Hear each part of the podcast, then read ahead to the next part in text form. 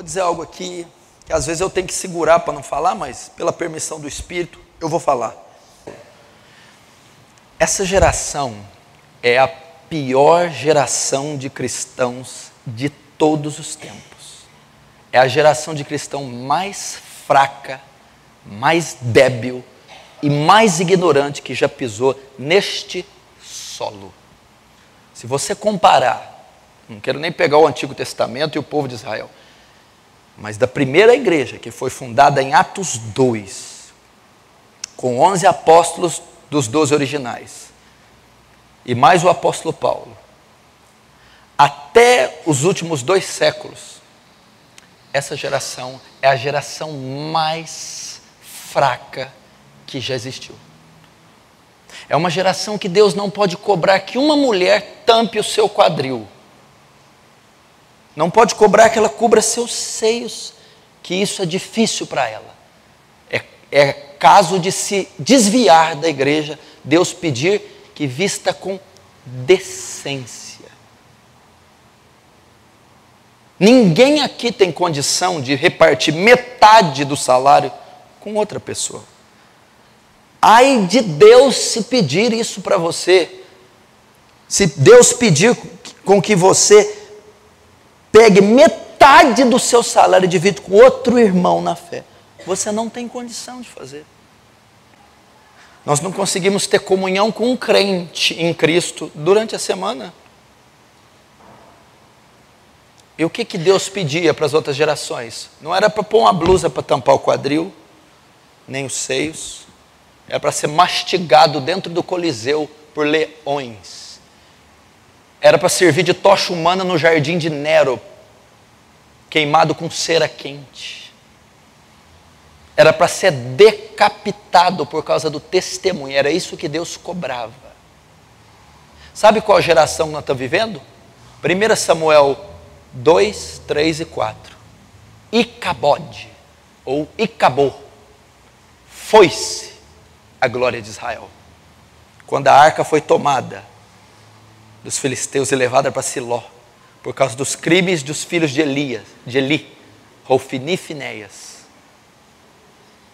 Essa geração, essa geração mimada, essa geração que não aceita repreensão, não aceita correção, ela quer uba-uba, ela quer milagre, ela quer Pentecoste, ela quer rolar, ela quer orar em língua, ela quer profecia, ela não quer ser mártir por Cristo.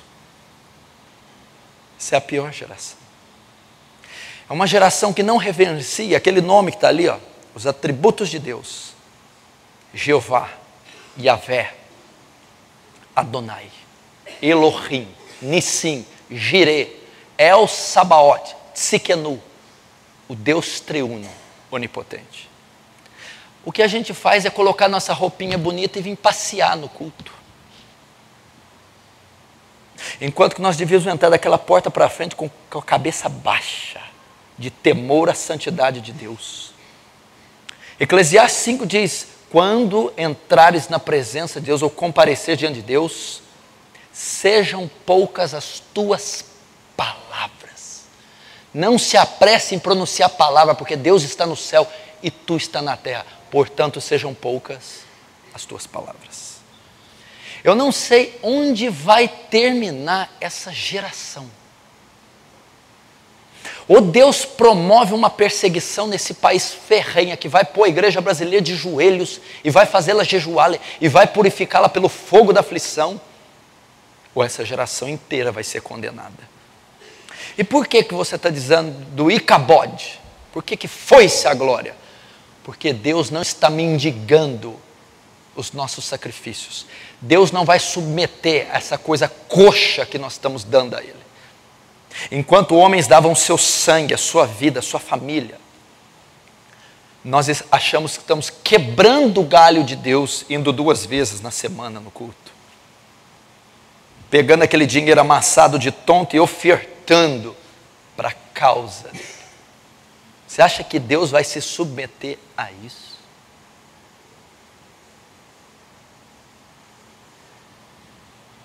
Onde está acontecendo o avivamento na terra? Não está tendo avivamento em lugar nenhum do globo terrestre. Não. Onde está vendo milagres? Eu não estou vendo nenhum cego ver. Aonde você está vendo? Eu não estou vendo nenhum paralítico de nascença de 38 anos andar. Se você fala que está andando, me mostra. Eu te desafio a me levar. Não está tendo. Não está tendo avivamento, não está tendo sinais. Por quê? Foi-se a glória do Senhor. Você acha que Deus vai dividir a glória dele com gente que fica três horas vendo futebol e vem no culto depois? Você acha que Deus vai mostrar o poder, a Shekinah dele a um menino, a um jovem que fica jogando três horas de videogame, cinco na internet? Você está achando que Deus está mendigando sacrifício? Que Deus está implorando para vir? Você acha que Deus vai se submeter a isso? Pessoas que firmam seu relacionamento e vêm para ser abençoado, ou seja, eles não têm vida com Deus, não amam a Deus, não querem a Deus. Depois que tomam suas decisões sem consultar Deus, querem a benção de Deus. Vai sozinho com o teu namorado, com o teu noivo, com o teu namorado, com a tua noiva. Deus não tem nada com isso.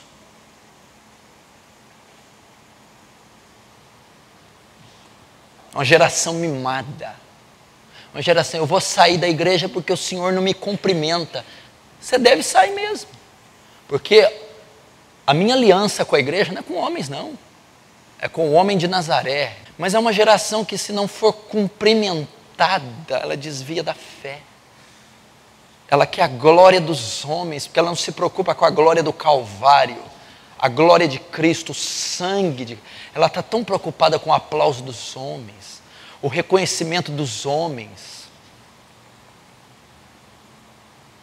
E você quer que Deus divide a glória dele com isso? Você quer que Deus transforma? Então você nota no cenário mundial. Que avivamento nós estamos tendo? Já que a glória de Deus foi tirada, é um avivamento midiático, tecnológico, eletrônico. Então você está vendo os pastores e grupos evangélicos explodindo na mídia, nas redes sociais, nas TVs abertas e fechadas.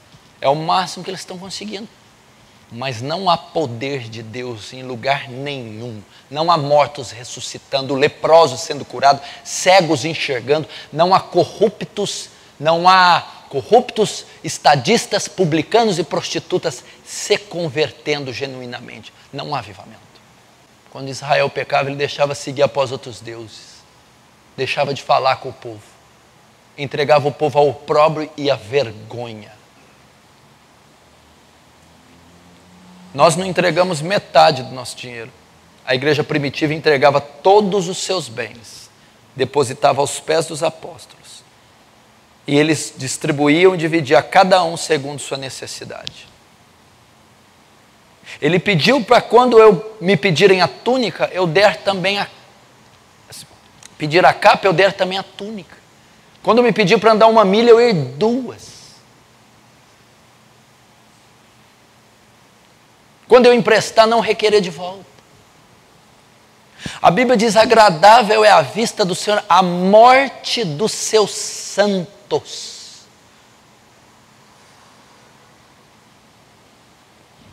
Onde a gente vai parar? Uma geração que não consegue orar de joelhos 30 minutos. Não consegue. Como é que nós vamos ter a glória de Deus? Pode ler na história, não estou falando por mim, não. Lê, estuda a história da igreja de Atos 2 até dois séculos atrás até o século XVIII. Estuda. Você vai ver que não tem nada a ver com o que nós estamos vivendo. Então você, se você virar essa cadeira de baixo, você vai ver tem chiclete colado nela. Quem que colou? Ímpio, endemoniado? Não. Crente. Você vê mãe entrando com o filho, que o filho chutando a canela, xingando, correndo na igreja. Não tem menor bom senso cristão a educação dessa criança. Não tem nada. Eu acredito que os evangélicos eles vão no domingo nas missas. É igualzinho. Nós vamos nas nossas missas evangélicas. Nós vemos cumprir a liturgia. Depois, quando nós saímos da porta para fora, há uma vida social civil quase que idêntica do ímpio. Sabe como que a igreja teria que funcionar? E eu não sei o que eu vou fazer para fazer isso. Primeiro, eu vou ter que sangrar meus joelhos e buscar muito a Deus em oração. Segundo, vai ter que ser feita uma reforma a longo prazo. Mas todo o cristão verdadeiro, biblicamente, eu estou dizendo Bíblia, não é o que você está acostumado com RR, Edmar, essas eu, eu, não, eu não dou conta mais disso. Eu não dou conta mais do televangelismo, eu não, eu não dou conta. Eu não, eu não dou. E nem de nada que você vê em qualquer lugar de livraria. Eu vou para a Bíblia. Sabe como deveria ser um cristão? Como era? os cristãos lá em Antioquia. Os discípulos, pela primeira vez, foram chamados de cristãos, pois se pareciam com Cristo. E vai, vai nos primeiros séculos. Como que era? Depois o pós-reforma. A igreja, que é coluna e baluarte, ou firmeza, ou pilar da verdade. É através da igreja que a verdade se manifesta na terra.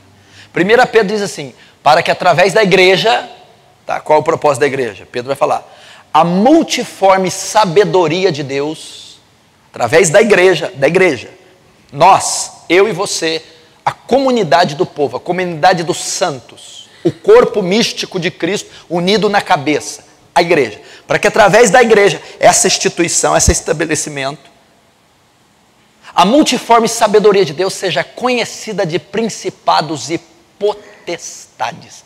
Deus é reconhecido na terra através do mundo, pelo mundo espiritual, através da igreja. Quando o inferno que domina essa dimensão vai atuar e ver uma igreja estabelecida, ali está o reino de Deus, está a ciência de Deus, Deus é conhecido. Principados e potestades físicos também. As ordens governamentais, é através da igreja que o reino é estabelecido, que a causa é conhecida. Onde eu quero chegar? Como deveria ser? Onde estivesse estabelecida uma igreja, onde tivesse plantado uma igreja, um cristão, tem que haver ali, tem que haver ali uma influência por parte da igreja, um impacto. Vós sois sal da terra e luz do mundo. Não se esconde uma lamparina debaixo de uma mesa no alqueire, mas no velador para que ela brilhe. E se o sal foi insípido, para nada presta, para ser pesado pelos homens. Então, está dizendo que você tem propriedades de salgar e de evitar a corrupção. O sal faz isso. O sal impede o alimento de corromper e o sal dá sabor. E a luz alumia as trevas. Significa onde tem uma igreja plantada e um cristão, ele tem que influenciar. Eu vou dar exemplo aqui. Um menino desses, o fato dele ser cristão, dentro de uma classe de 40 minutos, deveria, só a presença de um cristão genuíno dentro de uma classe, tem que inibir a professora ímpia de falar um palavrão.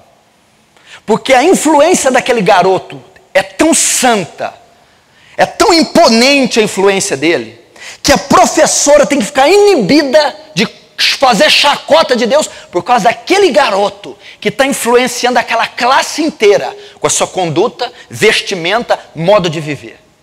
Um garoto de 15 anos numa sala de 50, 40, 60 alunos. Aquela escola deveria ser marcada, se tiver dois, três, cinco cristãos, num período onde estudam 600. Ela deveria ser marcada pela presença desses dois, três, cinco, dez cristãos verdadeiros, que se vestem diferente, têm um vocabulário diferente, que têm uma conduta diferente, ia causar um atrito, um burburinho naquele lugar. Porque é a luz iluminando as trevas, é o sal dando sabor e evitando a corrupção. Que é isso? Restringindo a corrupção. É assim você que é aluno na tua classe? Esse é o papel da igreja. Imagina Estevão estudando, Estevão, na oitava série. Seguramente ia ser igual a você.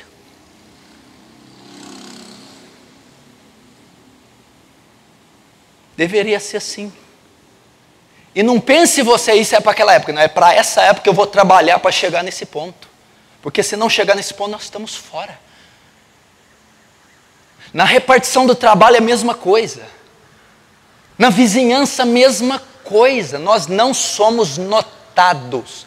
Seja a vossa equidade notória a todos os homens. Perto está o Senhor. O que é equidade? A vossa justiça, o vosso cristianismo, o vosso evangelho seja notório. Não se esconde uma cidade fortificada no monte, debaixo de uma mesa. Não, não, não podemos ser omissos, temos que brilhar. Por isso que eu estou falando que a nossa geração é a mais débil. Ela não influencia. A cidade de Franca, por exemplo, a Aliança do Calvário tem que chegar num ponto que a cidade de Franca é impactada pela comunidade calvariana. Há casamentos aqui que constrange os outros casamentos. A educação familiar aqui que constrange outras. Métodos de, de educação, princípios que estão contagiando a cidade, que estão causando polêmica, ou estão causando perseguição ou influência. A conduta daquele marido calvariano, cristão, ela é, ela é incomum, invulgar, ela é distinta e ela mexe, ela inibe, ela confronta as demais condutas.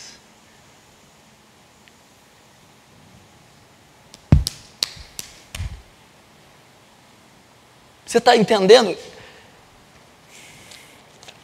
É assim toda a Bíblia. Todo mundo sabia quem era a nação de Israel na antiguidade. Era uma nação diferente. A única nação monoteísta. Cultuava um Deus só. A única nação que se santificava, separava das outras tribos e povos. Era distinta.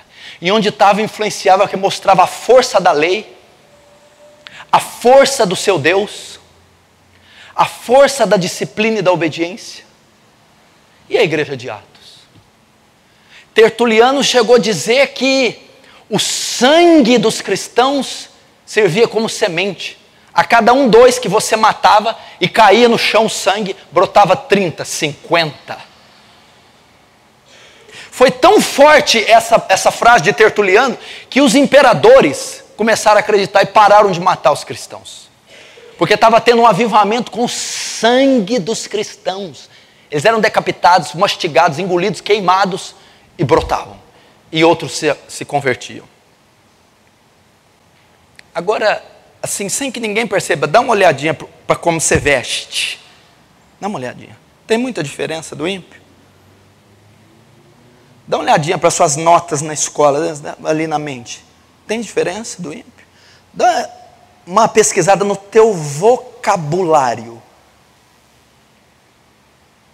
O teu nome, quantas finanças, dívida, protesto, tem muita diferença do ímpio como você trata a esposa, como você conduz teu casamento, quando você cria seus filhos.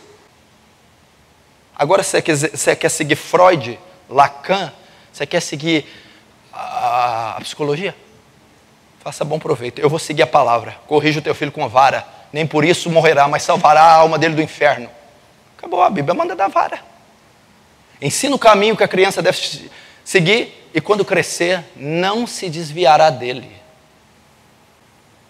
Isso é cristiano, isso é igreja. igreja é, a, a aliança do carro está estabelecida aqui. Ah, qual é a influência que ela está exercendo sobre a Câmara dos Vereadores? Qual a influência que ela está exercendo sobre os projetos escolares? Sobre as famílias? Se eu ir na tua casa, você, você é calvariano, você ouve pregações aqui, você sabe. Eu quero ficar um dia com você eu vou saber se você é de Deus ou não. Vou passar um dia com você, eu vou ver se acordar o seu devocional, vou ver se comer, tratar a família, e aí? Primeiro acorda atrasado, não lê, não ora, não faz nada com ninguém, briga com a mulher, sai atrasado, vai para a escola, fala, toma advertência, volta, e acabou foi-se a glória. E Deus vai vir aqui se humilhar para nós, para a gente que não ama Ele, que não passa meia hora em oração, que não consegue jejuar porque tem uma autopreservação, tem que tomar cuidado com a vesícula. Não dou conta. Deveria ser assim o cristianismo. Está aqui, em toda a Bíblia. Onde tinha riqueza em Atos? Começa Atos 2 e vai. Não havia templos para eles. As primeiras igrejas foram, foram ser depois de séculos. Eram em casas. Não tinha patrocínio, não tinha rádio. Era a comunidade do povo. Um ajudando o outro, intercedendo por outro, chorando pelo outro. Depois vieram as perseguições. Foi parar só no século terceiro foram 300 anos de martírio.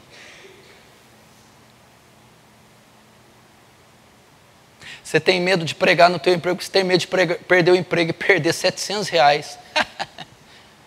Ai, Jesus. Porque quem te sustenta é o emprego e os 700 reais. Não é o dono do ouro e da prata. Não é aquele que abre uma porta e ninguém fecha. Tem medo de tomar uma advertência da professora. Você já não gosta de estudar mesmo, toma 10. Pelo menos toma, não pela incompetência. Toma porque está pregando o Evangelho. Imagina se Paulo pregasse aqui: quem casa faz bem, quem não casa faz melhor. Desvia metade do solteiro. Ah, quem não casa faz melhor, estou fora. Aos solteiros eu dou um mandamento: que fique como eu estou. Mas se não pode, case, mas os tais terão tribulação na carne. Eu quero ter tribulação na carne. Eu quero sofrer. Não pode pedir nada. O que, que o Leonardo Reverhill fala? Cinco minutos na eternidade. E nós oraríamos mais, suaríamos mais, sofreríamos mais, sangraríamos mais. Isso é cristianismo. Pastor, mas esse fardo é muito pesado, mas não sou eu que disse. Ele disse: quem quiser me seguir, ó, opção Tome a sua cruz, negue a si mesmo e segue-me. Quem quiser achar sua vida, perdê-la. Mas quem por amor de mim perder sua vida, acha-la. Mestre, eu quero te seguir, mas o meu pai, deixa eu sepultar meu pai. Deixa os mortos sepultarem os mortos. Rabi, o que faz para entrar a vida eterna? Conhece os mandamentos? Sim, tenho cumprido ele desde a minha mocidade. Mas uma coisa te falta: vende todos os seus bens e reparta aos pobres, então terá um tesouro junto ao céu. O jovem rico é o modelo da igreja moderna. Saiu triste, porque possui muitos bens. Pastor, mas senhor tem que contextualizar, vírgula. Vírgula. Jesus Cristo, que a palavra é o mesmo ontem, hoje e sempre será. Passarão os céus e a terra, mas a minha palavra não passará. Não seria melhor você com a microvida que você tem? Micro. Micro. Nelson estava me contando ali que foi num velório de um amigo, de 24 anos. Sabe de que, que ele morreu? Infarto. 24 anos. Infartou.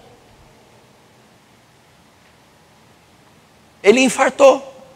E cumpre isso aqui, ó. Segura. Olha o que que cumpre. Quanto ao homem, os seus dias são como a relva, como a flor do campo, assim ele floresce, pois soprando nele o vento, desaparece, e não conhecerá daí em diante o seu lugar. É assim, como a relva floresce, o vento sopra, não se achou mais o seu lugar. Assim é o homem. A brevidade da vida. Agora olha esse.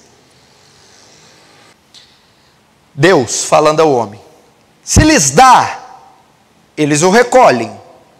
Se abris a mão, eles se fartam de bens.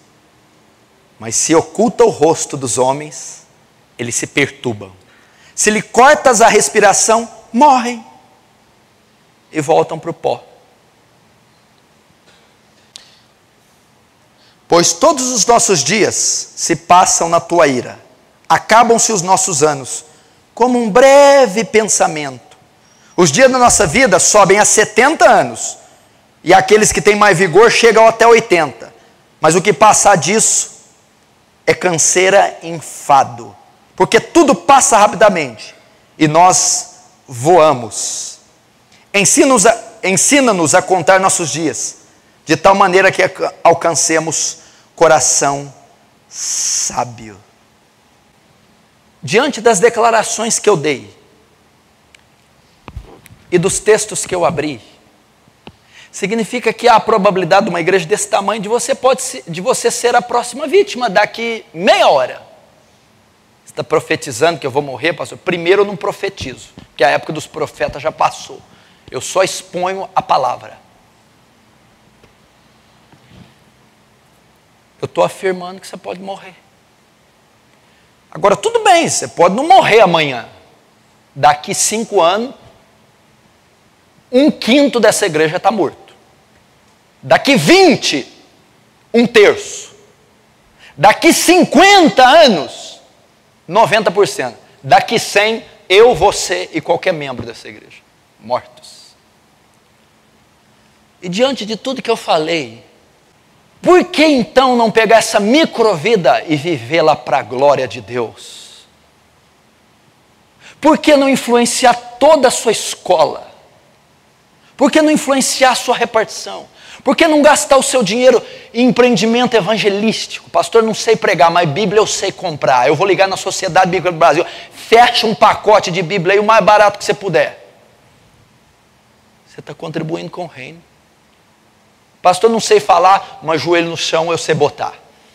Três horas toda madrugada. Influencie.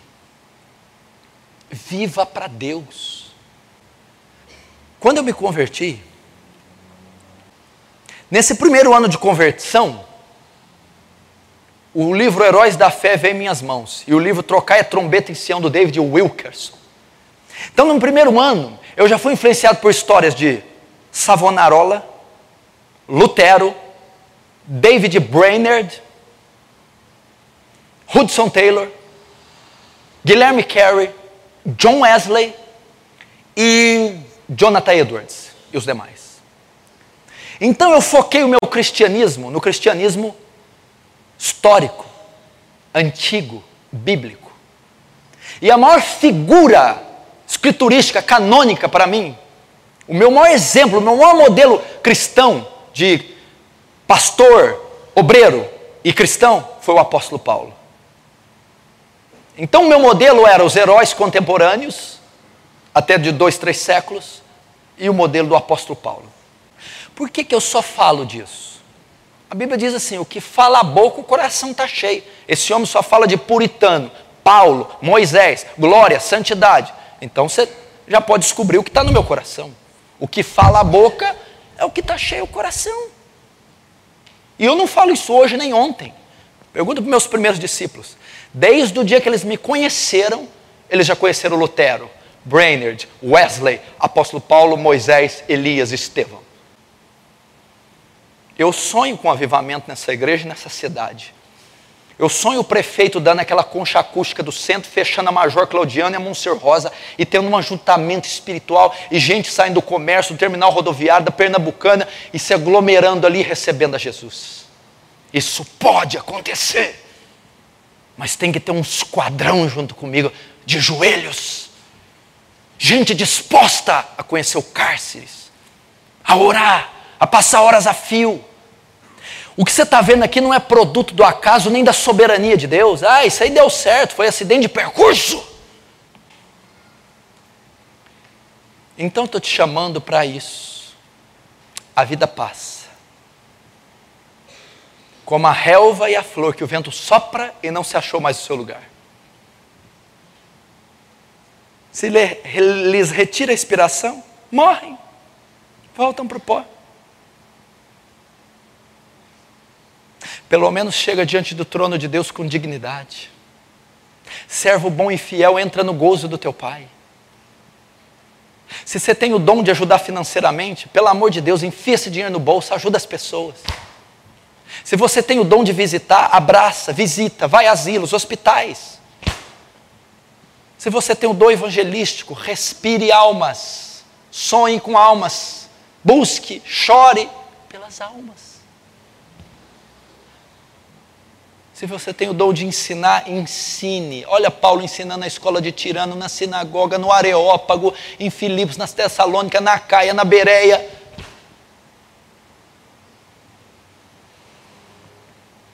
Jejue.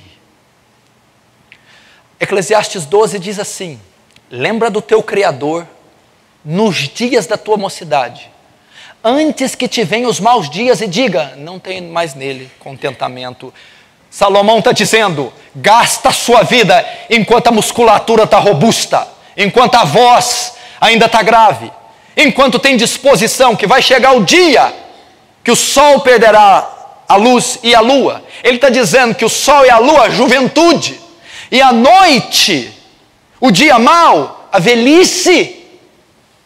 Lembra do teu Criador agora, vai ter dia que você não vai ter disposição para evangelizar mais, não vai ter mais força para visitar uma senhora. E esse dia está chegando. O dia que você não vai ter mais disposição de andar na rua para pregar, de ir num vale ajoelhar, de fazer um jejum mais forte, porque o organismo já não suporta. Então você vai estar numa cadeira travado, ou numa casa aposentado, e vai dizer: Eu estou aqui com 65, 60, 70, 72, 80,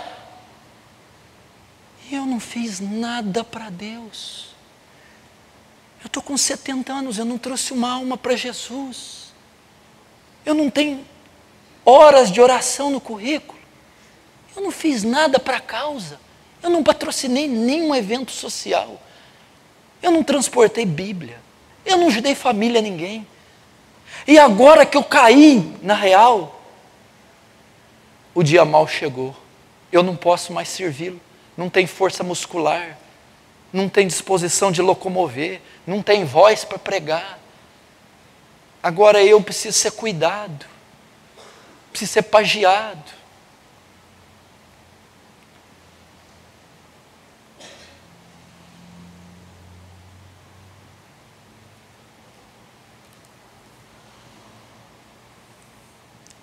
Essa é a palavra que Deus quer falar conosco. Você tem duas opções. Você foi dotado de volição, ah, eu não quero isso aqui não. Você vai encontrar uma igreja que até a almofada é mais gostosa, o assento, aí está tocando um saxofone de fundo. Quem sabe passa até gente vendendo amendoim no corredor. E vai falar assim: Deus está aqui, o milagre vai acontecer. Receba, receba. Ai, você vai embora nas nuvens. Se você quer viver essa graça barata, esse evangelho suíno, te dou liberdade. Agora, se você quer ser um mártir diante de Deus, se você quer morrer, ver os céus abertos o Filho de Deus à destra do Pai, e dizer: não impute a eles esse pecado.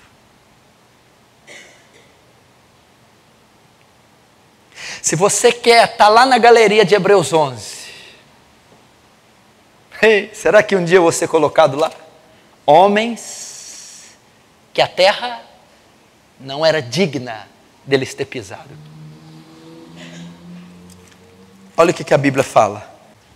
Pela fé, ruíram as muralhas de Jericó, depois de rodeadas sete dias. Pela fé, Raabe a meretriz não foi destruída com os desobedientes, porque colheu com paz os espias. E que mais direi? Certamente me faltará o tempo necessário para referir o, o que há a respeito de Gideão, Baraque, Sansão, Jefté, Davi, Samuel e dos profetas, os quais, por meio da fé, subjulgaram reinos. Um homem subjugou, restringiu, dominou, um homem, um reino inteiro, uma sociedade, uma nação, um homem, os quais, quais pelo meio da fé subjugaram reinos, praticaram a justiça, obtiveram promessas, fecharam a boca dos leões. Daniel, quando foi jogado na cova, leões esfameados da Líbia. Shhh. Vocês não vão me tocar. Extinguiram a força, apagaram a força do fogo. Escaparam o fio da espada, da fraqueza tiraram força, fizeram-se poderosos em guerra, puseram em fuga os exércitos estrangeiros. Davi Davi botava para correr exércitos inteiros. Mulheres receberam pela ressurreição seus mortos, alguns foram torturados, não aceitando seu resgate para obter uma ressurreição melhor, mais digna. Outros, por sua vez, passaram pela prova de escárnios e açoites, sim, até de algemas e prisões, foram apredejados, provados, cerrados pelo meio, Isaías, mortos ao fio da espada, andaram peregrinos, vestidos de pele de ovelhas e de cabras, errantes pelo deserto, necessitados, afligidos e maltratados, homens dos quais o mundo não era digno. João Batista. Sabe de quem está falando aqui? Homens errantes pelo deserto? Peregrinos significa o quê? Não tem morada certa. Vestido de pele de ovelha e de cabra, necessitados, afligidos maltratados. Homens que o mundo não é digno de ter pisado. Elias. Elias. João Batista. Eliseu. Homens dos quais o mundo não era digno de ter pisado, errantes pelos montes e pelos desertos, pelas covas, pelos antros da terra. Ora, todos esses que obtiveram bom testemunho por sua fé não obtiveram, contudo, a concretização da promessa, por haver Deus provido coisa superior a nosso respeito, para que eles sem nós não fossem aperfeiçoados. Essa deveria ser a igreja cristã, a igreja bíblica. Eu já te disse aqui que os puritanos, no século 17, eles estimavam muito o decálogo, os dez mandamentos, e um dos que eles mais estimavam é o que está relativo ao atributo mais inerente de Deus, a santidade de Deus. Santidade de Deus é o único atributo que é levado ao terceiro grau de repetição na Bíblia. Santo, santo, santo. Não existe Deus é amor, amor, amor, Deus é justiça, justiça, Deus é bom, bom, bom. Não tem. Agora existe Deus é santo, santo, três vezes santo. E o quarto mandamento do decálogo diz: Não tomarás o nome santo do teu Deus em vão. Jesus vai lá e repete na oração do Pai Nosso: Santificado seja o teu nome. O judeu ortodoxo não pronuncia o nome Yahweh Yahvé, porque ele tem medo de macular a santidade de Deus contida no nome. Então ele fala Adonai, ele não fala Yahvé, que é o nome que Moisés recebeu no Sinai. Eu sou. Porque o nome está intrinsecamente ligado à pessoa. Assim como a pessoa é três vezes santa, o nome também o é. Então a comunidade puritana era tão poderosa, tão influente, que ela conseguiu mudar o nome de Deus na sociedade, para que o ímpio não pronunciasse Deus blasfemando o seu nome. Essa era a influência que eles tinham na sociedade caída. Essa é a cidade fortificada, a lâmpada que brilhava na escuridão. Esse é o sal que salgava. Vai ver nos feriados onde os Elias estão, onde os João Batistas estão nessas datas. Estão enfurnados dentro de covas e cavernas, enquanto eles se divertem e comem do pão da terra. Eu quero o pão da vida. Eu preciso das tábuas de pedra escritas. Eu preciso daquele dedo fumegante escrevendo no meu coração a lei. Eu preciso que o Evangelho seja me entregue como foi entregue lá na Arábia por Paulo. Eu preciso de uma revelação mais majestosa da glória de Deus. Mas você não tem que se divertir, desfrutar. Eu vou ter uma eternidade para fazer isso. Porém, quando eu gasto esse restinho de vida, me entregando a Deus. Quando questionar a Madre Teresa de Calcutá, uma freira idólatra que ganhou o Prêmio Nobel da Paz da década de 90. Madre Teresa, a senhora está muito velha, a senhora devia descansar. A idólatra responde: Terei muito tempo para descansar na eternidade. Qualquer crente falaria: Deus te usou, irmão. É verdade. Deus te usou, irmão. Eu tenho que descansar. O que, que Charles Studd escreveu? Tem um livro dele que chama A Biografia de Charles Studd. Procure e compre. Um dos melhores livros já foi publicado cristãos. Um homem que teve a audácia de repreender Hudson Taylor. Um homem que ofertou para o ministério do Moody, Charles Spurgeon e do Hudson Taylor. Contribuiu com o ministério desse povo. Charles Studd. Ele disse assim: Uma vida só, e logo passará. E somente aquilo que for feito por Deus ou por Cristo permanecerá. Escute o que eu estou te falando. Você ainda vai ver aqui nessa plataforma muitos velórios sendo realizados. Ninguém é eterno, ninguém dura para sempre. Vai começar a ver velórios. O irmão Fulano foi, um Beltrano foi, teve infarto, outro teve AVC, outro bateu, outro sofreu um acidente, não resistiu aos ferimentos.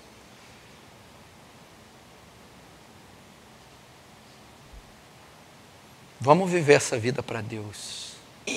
Eu queria gritar olhando para os céus, as estrelas e a lua: Jeová, eu te amo!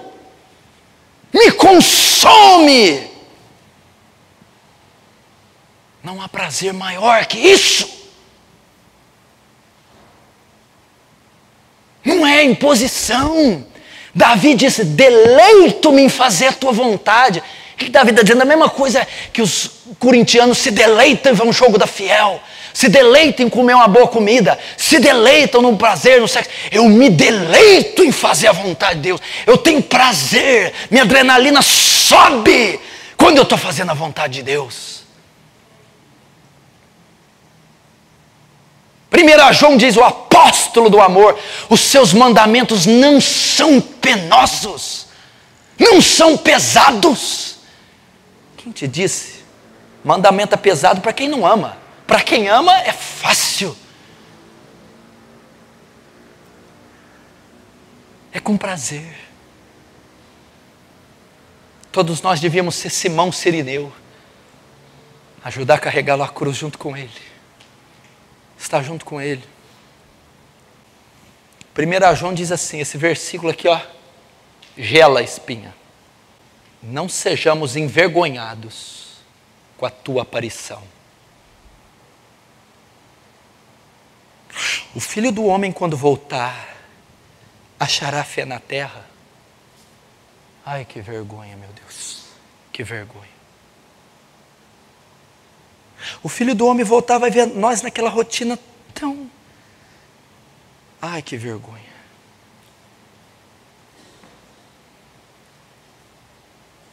Que vergonha.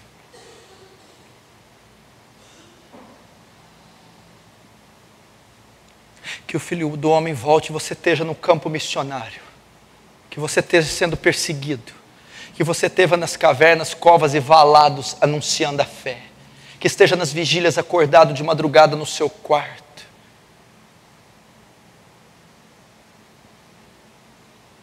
Que esteja se santificando.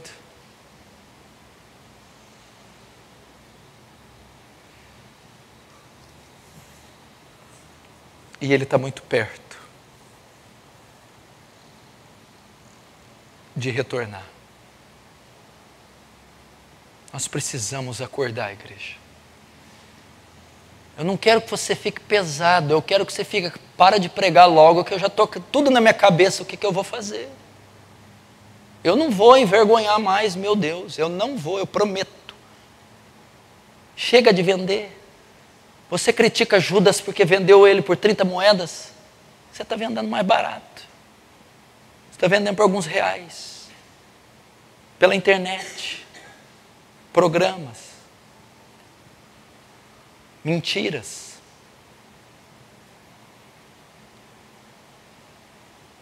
Eu quero que essa igreja volte ao primeiro amor. Eu quero que alguns aqui voltem a ser radicais. Quanto que esses meninos aqui precisam? Olha esse menino ali, o pastor Luiz. Ele jejuou uma vez dez dias só com água. Se a família dele soubesse que ele jejuava, processava eu e prendia ele. Ele jejuou dez dias sem que nenhum membro da família dele soubesse. Tamanha era a sede, o desejo, a audácia. Ele foi orar comigo no vale um dia sem que ele soubesse que era uma perseguição ferrenha. Ferrenha desses pais. Até às seis da manhã ele voltou entrou na casa dele sem que ninguém acordasse, soubesse, pulou a janela e foi para a cama. Orou a madrugada inteira sem que ninguém soubesse, retornou à casa sem que ele soubesse. O que, que motivou isso? Não tinha ministério, não tinha nada. A cruz de Cristo, o santo evangelho, a, a dor de Deus. Temos que retornar a isso jejuns, orações. Vocês meninos já passaram cada coisa comigo. Intimação de polícia, pai perseguindo, gente, o diabo. Pergunta se ele estava envolvido em pecado. Você estava ficando com alguém. Era oração, era vigília, era pregação, era evangelismo, era jejuns. Eles não queriam casar, não queriam mulher, queriam ser profetas, queriam fogo santo os evangelistas enfrentavam leões, enfrentavam a carne, os desejos, os pais, para terem mais de Deus. Isso tem que voltar. Tem que voltar. Era uma, era uma sede tão grande, um desejo tão grande. Nós íamos orar terça-feira, eu, o Tiago, Wagner e o Nelson. No outro dia eles iam trabalhar, estudar. Nós orávamos até às seis da manhã. Terminava, ia para o sítio posto, tomar café e ia para o trabalho direto. Era tanto desejo de Deus. Era tanta fome que não importa se é feriado, dia santo, se vai trabalhar, eu encaro. Estávamos de lá cantando junto com os pássaros, cheios da presença. Se tivesse alguém naquele monte com uma R-15 metralhadoras para na nossa frente, nós iríamos simplesmente pisar sobre essas pessoas. Simplesmente não, não íamos reconhecer a força da pólvora, porque havia tanta potência de Deus nesses meninos. Quando eu me converti, eu era de uma igreja, eu passava toda sexta, de sexta para sábado e sábado para domingo, orando até às seis da manhã. A vigília da sexta-feira começou comigo. Depois o pastor Luiz, eu e ele, sexta para sábado, sábado domingo até às seis da manhã. Depois veio o Cunha, até às seis da manhã. Depois o Caio Baez, que é de Campo Grande, não está aqui mais, até às seis. Depois o pastor Danilo, o abortivo, até às seis da manhã. Por que orávamos? Orávamos três horas ou duas horas só por nós. As outras duas horas orávamos pela igreja local. E as outras duas horas orávamos pela cidade de Franca toda sexta, duas horas pessoais, duas horas pela igreja local e duas horas pela cidade, toda sexta para sábado, todo sábado para domingo, três, quatro anos ininterruptos. Orando para um derramar do Espírito, orando para a glória de Deus, orando. Era uma coisa insaciável, você não tem ideia. Era insaciável, era uma coisa que não tinha limite. É uma coisa colossal, gigantesca. Eu não estou dizendo de coisa que eu li num livro. Eu não estou contando o conto de Lutero, Agostinho, Tomás de Aquino. Eu estou dizendo o que eu vivi, o que eu fiz, o que Deus, por graça e misericórdia, permitiu que eu fizesse com esses jovens. Primeiro amor. E você quer ter os mesmos resultados sem fazer as mesmas coisas? Você quer pregar como o pastor, ter as almas que ele tem, sem fazer o mesmo? É isso que Deus está exigindo de nós. Eu acredito que Ele quer isso. Você imaginou o dia que aquela porta tiver com a faixa amarela, fechado pela Polícia Federal? Meia dúzia preso, encarcerado, outro respondendo processo, e um sendo torturado para negar fé? Eu quero ver. Quando estiver reunindo nos galpões, escondidos na igreja subterrânea, eu quero ver quem que é crente. Eu quero ver se essas menininhas sensuais vão resistir.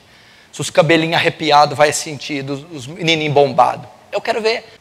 Porque se Deus permitir, e eu estou com a leve impressão que vai vir, que a igreja brasileira vai passar pelo fio da espada. A Bíblia fala, meu amigo, princípio das dores. Que a igreja vai ser fustigada, vai apanhar no comecinho. Segunda-feira na escola você tem que ser sal da terra, jovem, e luz do mundo. Você no emprego, pelo amor de Deus. Você tem que andar com a pasta, com os seus materiais, os seus utensílios profissionais. E um kit de evangelismo, CD, folheto, Bíblias. Um coração inflamado e uma boca pronta a pregar em tempo e fora de tempo. Você tem que parar no meio do, do, do seu, do seu itinerário profissional e dobrar o seu joelho dentro de um banheiro, de uma sala. Pedir graça, interceder por um pecador local. Você às vezes vai ter que parar, pôr a mão num poste, porque vai sentir o soluciador de Deus por pecadores que você vai ver a torta e direito. Eu tenho pensado, orado por isso. Por isso eu quero projetar esse evangelismo. O material, as classes, as almas, as aulas, a estrutura para receber esse povo. Mas todavia o avivamento começa em nós primeiro, no nosso coração. Primeiro vocês têm que ser levados. Eu não queria que ninguém ficasse pressionado, mas que jovens fossem me procurar. Não causou nenhum peso em mim. Causou um desejo. Causou uma vontade. Eu quero. Eu não sei. Me ensina, pastor. Eu não tenho. Me leva a ter. Me dá. Eu preciso. Eu quero. Se eu não tiver, eu prefiro não existir. Eu não quero viver se for inimigo de Deus, pedra de tropeço incircunciso. Não, eu não quero vir só nos domingos. Eu quero Deus. Me dá Deus. Eu preciso de Deus. Eu quero influenciar. Eu quero honrar o meu Pai, o meu Senhor, o meu Salvador. Eu quero. Eu preciso me dar. Só para terminar um adendo aqui. Você que está em cima do muro, Decide, meu filho. Vai com Cristo ou vai com Satanás? Quem dera fosse frio ou quente, mas porque és morno, vomitar-te-ei da minha boca. Você acha que não tem morno aqui? Decide, rapaz. Vira homem, toma tua posição, deixa de ser moleque. Assume a tua posição no reino, no corpo de Cristo na sociedade? Ou vai seguir Baal? Porque enquanto você ficar em cima do muro, mais juízo você está trazendo para si.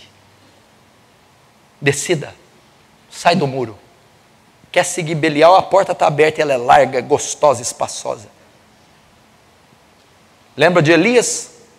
Por que cochear em dois pensamentos? Se Deus é Baal, siga. Se é Deus, siga-o. Eu falei um dia na vigília, eu preciso de meia dúzia. Deus, eu quero meia dúzia de gente que tem sangue no joelho, que ama a Deus, que é santo. É o suficiente. E é assim que nós vamos mudar. Mais uma vez te digo, não há fardo nenhum nisso. Graça. Graça. É a ação de Deus através de vaso de barro. Graça. Só que eu tenho que me posicionar e bater continência para o capitão da salvação. Franca está esperando. Franca está gemendo, com dores de parto. Está aí, ó. Os prostíbulos infestados. As escolas infestadas de pornografia, palavrão e pecado. As faculdades infestadas de urgia. A sociedade infestada de heresia e a coluna e firmeza da verdade, inerte. Se posicione. Igreja, está ficando sério. O tempo está se cumprindo. Pode ser tarde demais. Vamos fechar nossos olhos.